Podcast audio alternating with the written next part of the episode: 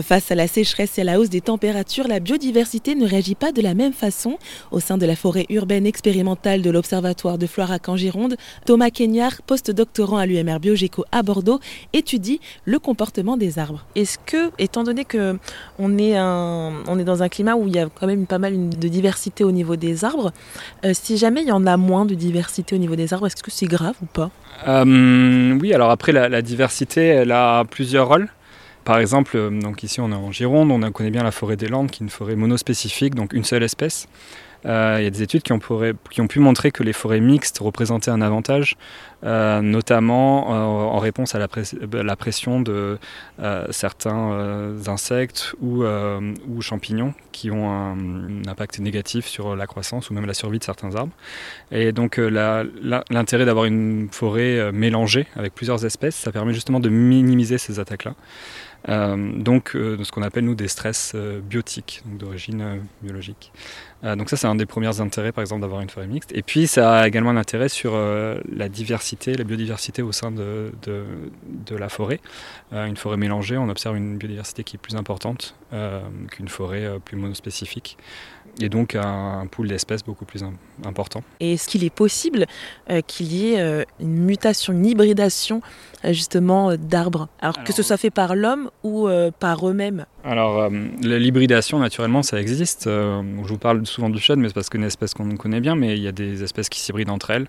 Euh, le chêne pédonculé et le chêne Cécile, par exemple, c'est deux espèces différentes, mais qui sont en mesure de s'hybrider.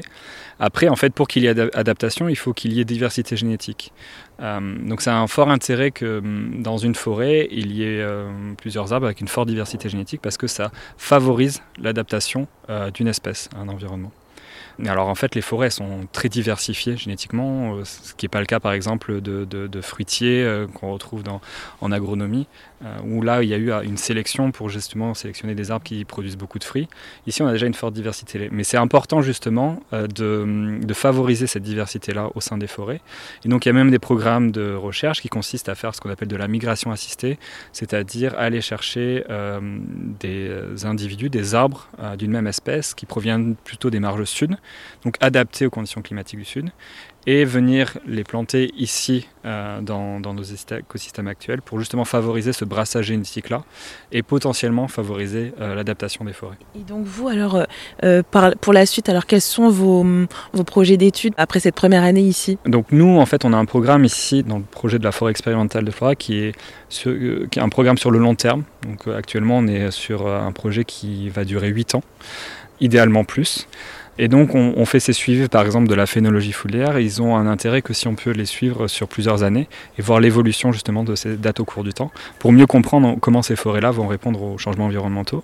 La particularité même de cette forêt-là, c'est que ben, en fait on est entouré euh, d'habitations ici, donc on est en pleine ville euh, et donc on est dans un environnement où généralement les températures sont encore plus élevées puisqu'on est proche de la ville. Euh, donc les questions qui se posent c'est est-ce que ces forêts de milieu urbain seront en mesure justement de répondre à ces variations de température là Donc c'est un projet qu'on doit mener sur le long terme. Euh, l'intérêt même des suivis qu'on fait notamment en phénologie c'est d'avoir plusieurs années de suivi pour bien comprendre comment les, forêts et la forêt ici sur le site de Florac répondra aux changements environnementaux.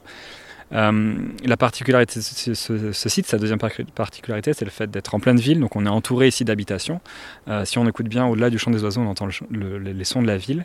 Et donc on est dans un environnement où les températures sont encore plus élevées euh, de par sa proximité avec la ville. Et donc la question même du projet, c'est ces forêts en milieu urbain, est-ce qu'elles seront en mesure de s'adapter à ces conditions climatiques-là? C'était Thomas Kenyard, post-doctorant à l'UMR Biogéco à Bordeaux.